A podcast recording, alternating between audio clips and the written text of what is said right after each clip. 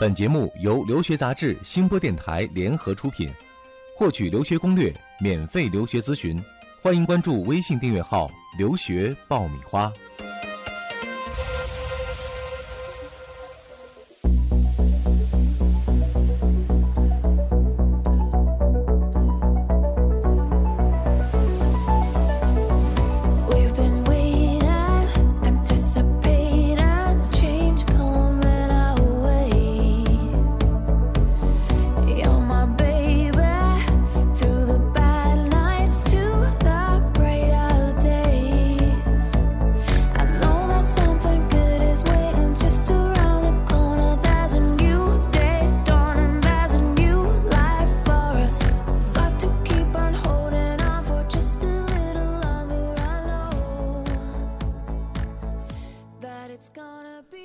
嗨，大家好，欢迎收听由留学杂志和新播电台联合出品的《留学爆米花》，我是长天，我是文老师。嗯，文老师啊，很多人啊，对于出国留学一直有这样一个概念哈，觉得申请很困难啊，我要进去的这个过程非常复杂，但是一旦进去之后呢，就万事大吉了啊，一路畅通了。对。但是，呃，越来越多的事实会证明这种想法是不对的啊。进了大学之后，依然会有很多的可能性，甚至。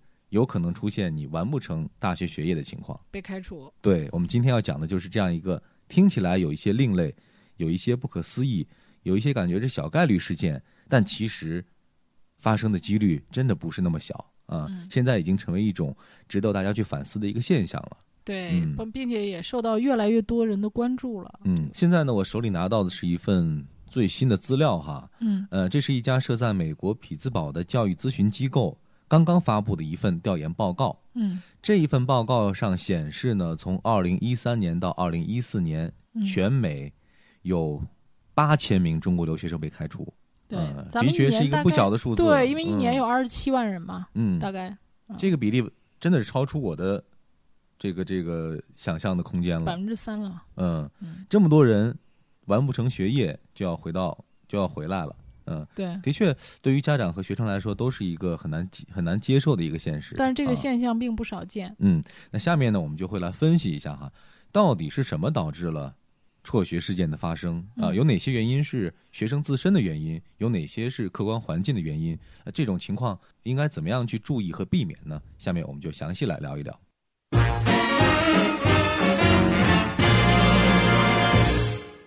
就很巧啊，今天。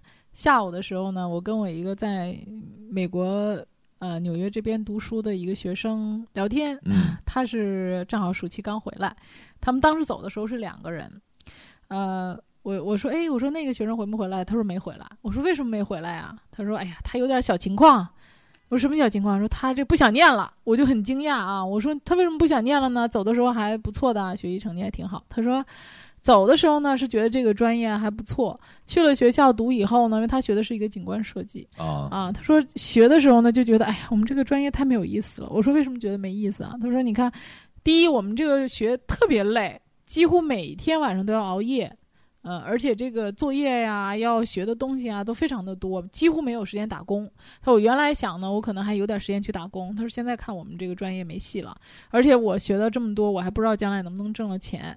然后后来呢，他说他想学一个东西，想辍学学东西。我说学什么？他说学纹身。哦啊，因为他是搞设计的，所以他绘画的功底非常好。他说这个他现在呢就在一个纹身店里面学这个纹身的技术，并且能呃包会，学完之后直接在这儿就有活干，还能挣钱，而且这个价格还。不菲，挣的还很多，比他上学有意思。他觉得 啊，就是这个，就是年龄大的学生和年龄轻的学生，他出去，因为这个学生他已经工作好几年了，他更务实一些。嗯嗯。啊，包括他跟我讲一个很现实的问题，他说：“你看我们学校啊，他是 CUNY 的，啊，就是美国这个纽约州的这个呃城市呃这个系统的。那么他说我这个专业入学的时候，学校招二十个人，一年过去了。”我们现在只剩下六个人了，这个班儿，这个数字很可怕的。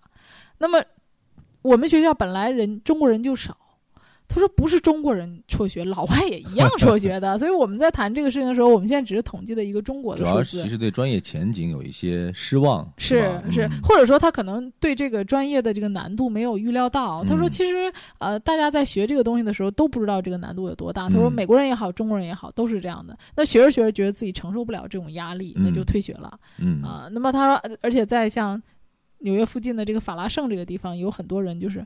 挂一个所谓的野鸡大学，可能一年就是一千五百刀，呃，挂个这个学费，然后他就可以在那打打工啊，干干别的呀，挣点钱啊，反正就挂靠这么一个学校。其实打着大学的幌子，过着自由生活。对，可能家长在国外也不知道这种情况。其实，在国外这样的学生真的不算少。现在我们统计的只是开除，其实有些学生转学呢。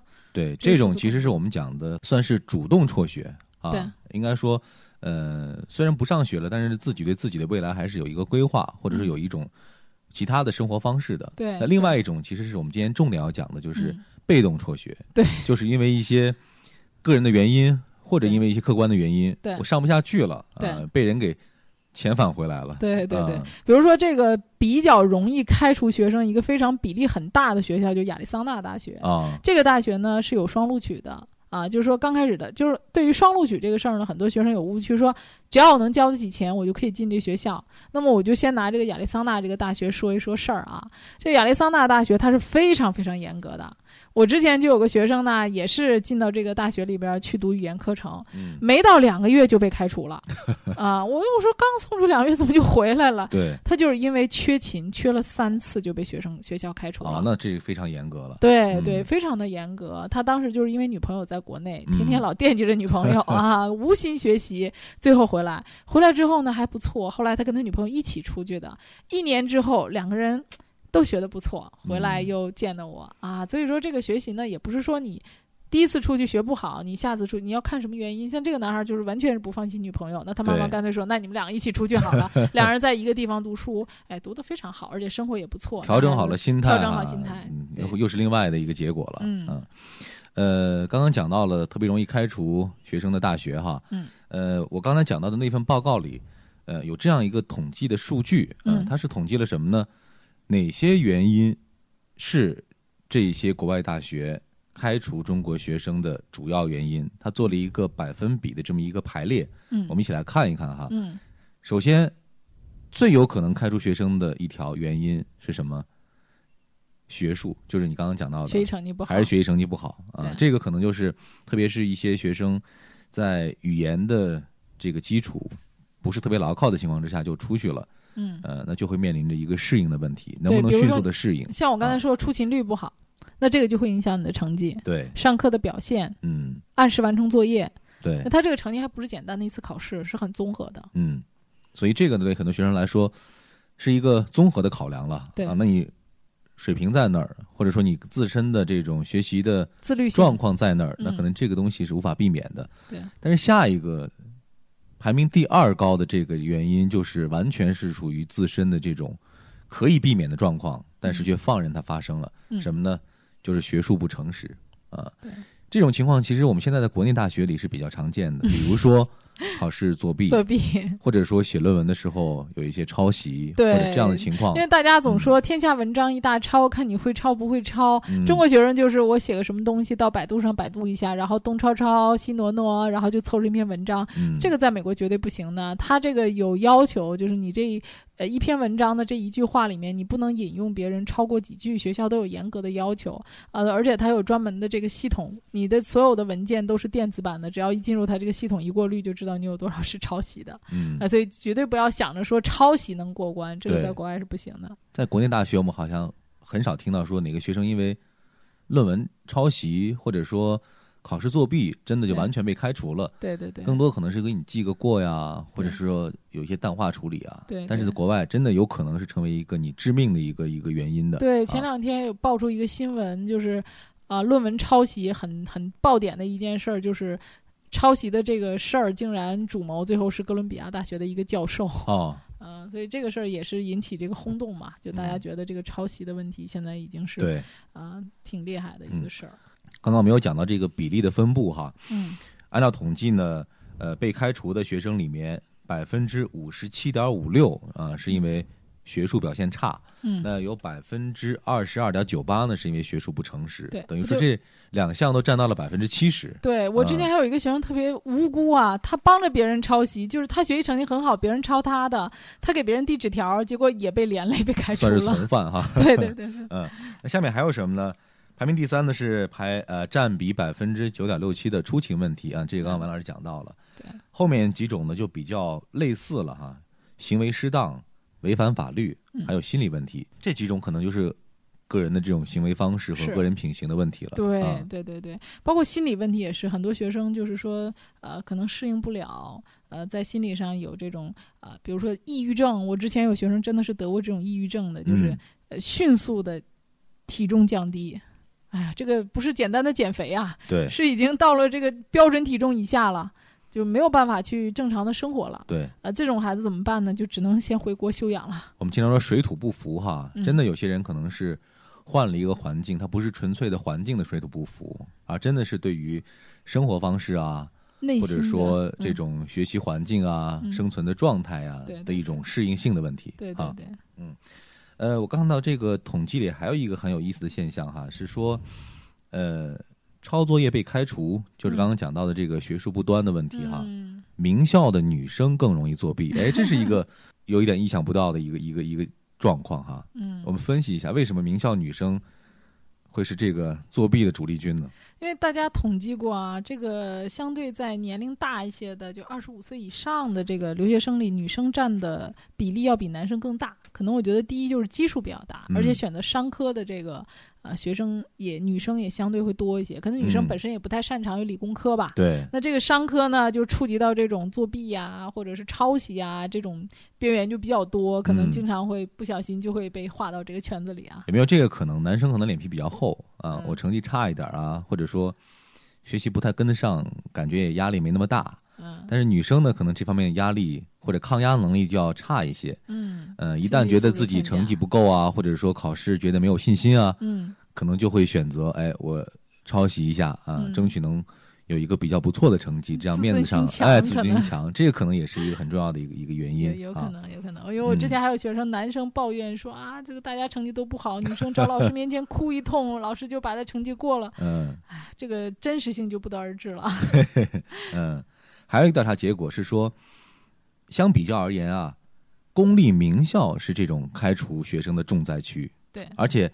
理科和商科更容易被开除。嗯嗯，确实是我这么多年我仔细考察了一下，还真就是，呃，公立的学校被开除的可能性大。嗯，这个我考虑过原因，第一就是公立学校的人比较多，基本上都是大班授课。那么大班授课会有一个什么弊端呢？就是学生的自律能力要比较强。呃，公立大学里边就不像私立的学校里边，老师对每个学生的关注度那么高。呃。相对来讲，比如说一个老师对十个学生，那么学生能接受到的信息点，或者是能得到的关注，肯定比一个老师对一百个学生啊这种得到的东西要多。那么公立学校的一个特点就是这个师生比例是非常的，其实就大波轰了。对对对，那你要是学得好，那就学得好了；学得不好了，那那你也就是被淘汰了。嗯，特别对于中国孩子。自学能力差一些的情况之下，对，没有人管你，没有人管，哎呀，出现意外的可能性又大。尤其是第一年，这一下子就放松了。尤其是像国内是什么呢？我高考很紧张，好不容易进了大学了，我还不好好放松一下？嗯。尤其是国外的这个花花世界，是吧？所以他就一下子就放松了。那大一的时候就很有可能会被开除。你会发现，其实被在大一开除的这个比率会相当的高。嗯，哎，这个报告当中，文老师刚才分析那一点也提到了，嗯，说低龄学生。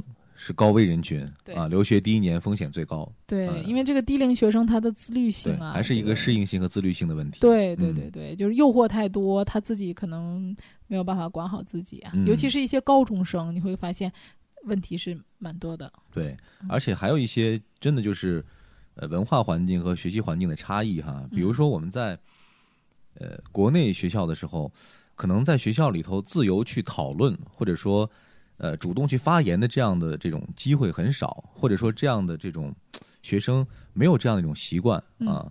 但在国外呢，可能就需要那种自由讨论的环境，你要随时去主动积极的去发言，去和老师交流。对对对。一旦你形成不了这样的这种学习的习惯啊，或者说适应不了这样的沟通的方式，总是觉得很胆怯呀，放不开呀。比如说，中国学生在想着我举，老师说啊，谁会回答这个问题？举下手。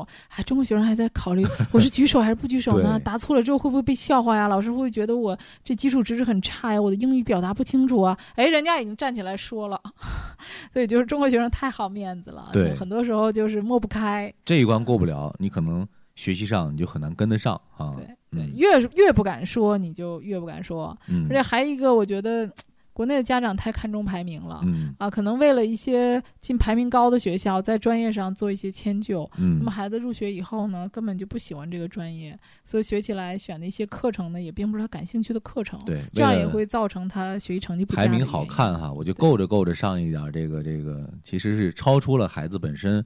这种学习基础的这种条件和水平，甚至专业的这种素养的这样一些学校，对，而且就是家长太看重排名，他并不了解这个学校在大一和大二要求学的基础课程是哪些课程。嗯，那么可能这个大一和大二要求学的基础课程里面，并不是你想学或者你擅长的。对，所以在我们这个节目当中啊，文老师一再强调一个很重要的观念，就是千万不要唯排名论啊。嗯，这个排名当然了，如果你能找到一个。排名的这个名次和你本身的学习的水平和能力相应的这样一个学校，那是自然最好的。但更多的时候，其实我们的预期都会比实际情况要高啊，都希望找一个排名漂亮的，然后呢名气听起来大的学校。对。但实际上，自己孩子真实的水平是什么？距离你期望中的那个排名真实的差距有多大？这是很多家长不去考虑。多方面考虑吧，我觉得这个排名只能是之一，不是唯一。嗯。所以，够着够着去，中间的这种差距，自然而然的会体现在日后学生的学习和生活当中，也就埋下了很多隐患在里面。对，对，对，对。呃，前面讲了很多有关学术方面的哈，那最后一点还有一个比较高发的一个原因，就是比如说一些呃犯罪的问题，嗯，呃或者一些我们之前会听到有一些报道，比如说飙车呀，对，或者在国外有一些。触犯了一些当地的这个法律啊，嗯，像我之前还有一个学生啊，在高中被开除，就是因为他携带大麻，啊，嗯，又被开除，是无无意义的吗？呃，没有抓到他吸大麻，但是发现他书包里有大麻啊，啊，所以这个学校认为这是非常呃不可原谅的事情，后来就把他给开除了。总之，原因是多种多样的，是啊，但是呢，有一些确实是自身可以去克制和自身可以去避免的，对，对，只要对自己。加强这种要求，嗯，或者说提高这种自我约束的能力。对家长在孩子走之前吧，我觉得很多事情还是应该多给他讲一讲的。嗯啊，打好预防针。对，无论是什么年龄的，而且就是孩子出国以后，应该多关心他的生活。嗯啊。我我就跟有的家长说，就是不要光去问孩子这样啊那样，其实你也可以说说你自己的近况啊，让他了解一些国内的情况，就交谈嘛，就是互动双方的。对，啊，就是让孩子能够有一个人去跟你聊天啊，嗯，啊，他的心情也会好嘛。嗯，前面我们讲了发生的原因啊，那最后我们来分析一下结果。对，呃，一旦这种被开除的事件发生之后。呃，学校会是一个什么样的操作的流程？这个孩子最后的结局会是一个什么样的？啊，如果说你一旦被学校开除的话呢，学校一般是会主动报告移民局的。那么移民局就是。啊，学校会给你发一个通知，就是移民局取消你的 F1 的签证。那么在这个签证取消之后，你就没有在美国合法居留的权利。嗯，那么你需要在十五天以内必须离境，所以学生需要在十五天之内必须转学。嗯，啊，我以前有一个学生被开除之后呢，他并呃学校给他发了一个通知，他没在意。啊，实际上学校就说你必须在十五天之内离境，但是这个学生在美国待了四个月。哦，啊，四个月之后他回国，实际上他是四月在干嘛呢？他在美国考托福，考过了托福之后呢，他又重新申请了一个学校，他以为他拿了新的录取通知书就可以再签证了，结果在美国。再去使馆签证的时候就没有签过，签证官跟他说：“你曾经在美国和非法滞留过一段时间。”嗯，那么他自己这个时候回头去想，他才知道哦，原来那个时候他应该在十五天之内就离开美国。那么如果说要求你在十五天之内，呃，处理好在。美国的所有事情的话，可能很多学生还是会有问题的，嗯，所以建议你还是找一些经验丰富的中介啊，或者是呃相关的这种专业人士来帮你处理这个事情。啊，就不要留下任何的污点，比如说迅速的转学，把所有的手续做好，或者是及时的回国，然后再去做其他补救的这个措施。嗯，还有一个问题就是，一旦出现过这种被开除的状况后，我还有没有机会重新申请呢？啊，其实可以的。我之前也有学生，就是被开除之后，他马上回来了，回来之后又再申请其他的学校，还是被接收了。当然，这个呃污点要看是什么原因啊。如果只是因为一些出勤率啊等等这些非品质上的问题的话，还是可以申请其他学校的。好的，总而言之，听完了我们今天这期节目呢，大家一定要改变一个观念哈，国外的大学也并不是说。呃，宽进宽出的啊，进去之后也不一定等于万事大吉，一定还是要对自己多一些自律，对自己的未来有一个很好的规划，避免这种被开除状况或者被开除原因的出现啊，顺利的完成你的大学学业。嗯，希望大家就是随时把这根弦绷得紧紧的。嗯。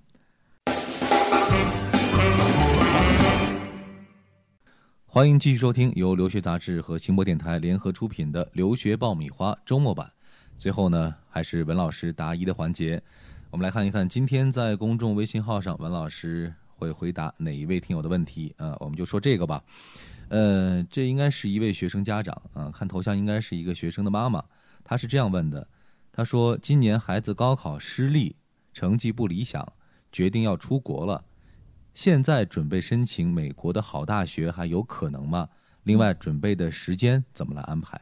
哦，这个问题可能是现阶段很多人都想问的一个问题，比较具有代表性啊。我觉得，如果说现在这个时间段你的英语基础还不错的话，嗯，你可以定位在美国的前一百啊，或者高一点的话，定位在呃前五十。但是前五十的大学多数都只有秋季的开学，嗯，很少有春季的开学，呃，所以就是说你呃，如果你想申请前五十的大学。那么你可能就意味着晚一年上学。如果你的范围能扩展的大一点儿，呃，扩展到前一百的话，那我觉得说你有可能春季就可以走了。嗯。那么如果说春季走的话呢，通常的申请截止时间是在九月份。呃，到十月份这之间这一段时间，那么你现在是六月份的话呢，还有时间可以准备一下托福。嗯，基本上把托福考了一个相对的八十分以上的成绩。啊，如果好一些的学校，通常会要求九十或者九十五以上的成绩。嗯，那么如果说你连八十分没有考上的话呢，有一些学校还可以给你配读语言课程。嗯，啊，所以我觉得这样的一个定位和时间。啊，三个月左右，最好是能够考出一个相对还可以的成绩。根据你这个成绩呢，你可以考虑在九月份到十月份之间呢，去申请一些春季的开学。有一些学校春季截止时间比较晚，可能会到十一月份。嗯，哎，文老师，你发现没有？我们现在的这个节目的听众啊，包括我们微信平台上提问题的这一些听友们，学生家长好像越来越多了。嗯嗯，对这些。呃，家长们的言语当中，你可以明显能感觉到对于孩子未来的那种关切和期望哈。对，问的问题都很急迫，而且呢，还非常的有针对性。嗯，而且就是当下的这种困惑。可怜天下父母心啊。嗯，没关系。呃，我们这个平台呢，就是希望给大家提供一个帮助和服务的这么一个平台哈。呃，如果现在收听我们的节目的呃是孩子的父母的话啊，你们可能心中有很多的疑问。想找人去倾诉，或者想找人去咨询，那没关系，都可以来向我们来问出你心中的问题。呃，在我们的微信公众号上“留学爆米花”，呃，可以向文老师把你的问题或者你此刻的疑惑来呃倾诉，我们也会第一时间来进行沟通和解答。呃，我也希望在留学的过程当中呢，家长能够让孩子多参与啊，自己多。呃，关心这个事儿，毕竟这个事儿他自己的事儿。对，不要家长自己使劲儿哈。对对，孩子这个好像置身事外了。嗯。呃，我我觉得，如果说希望能够把整个的留学过程做得更顺利，出国能够让他学习上更投入的话，从刚开始办理留学期间，甚至之前，你就让孩子多参与这件事儿。嗯。好的，以上就是我们这一期留学爆米花的全部内容了。再一次感谢您的收听，我们下周二的节目再会。嗯，感谢大家的关注，再见。that it's gonna be blue.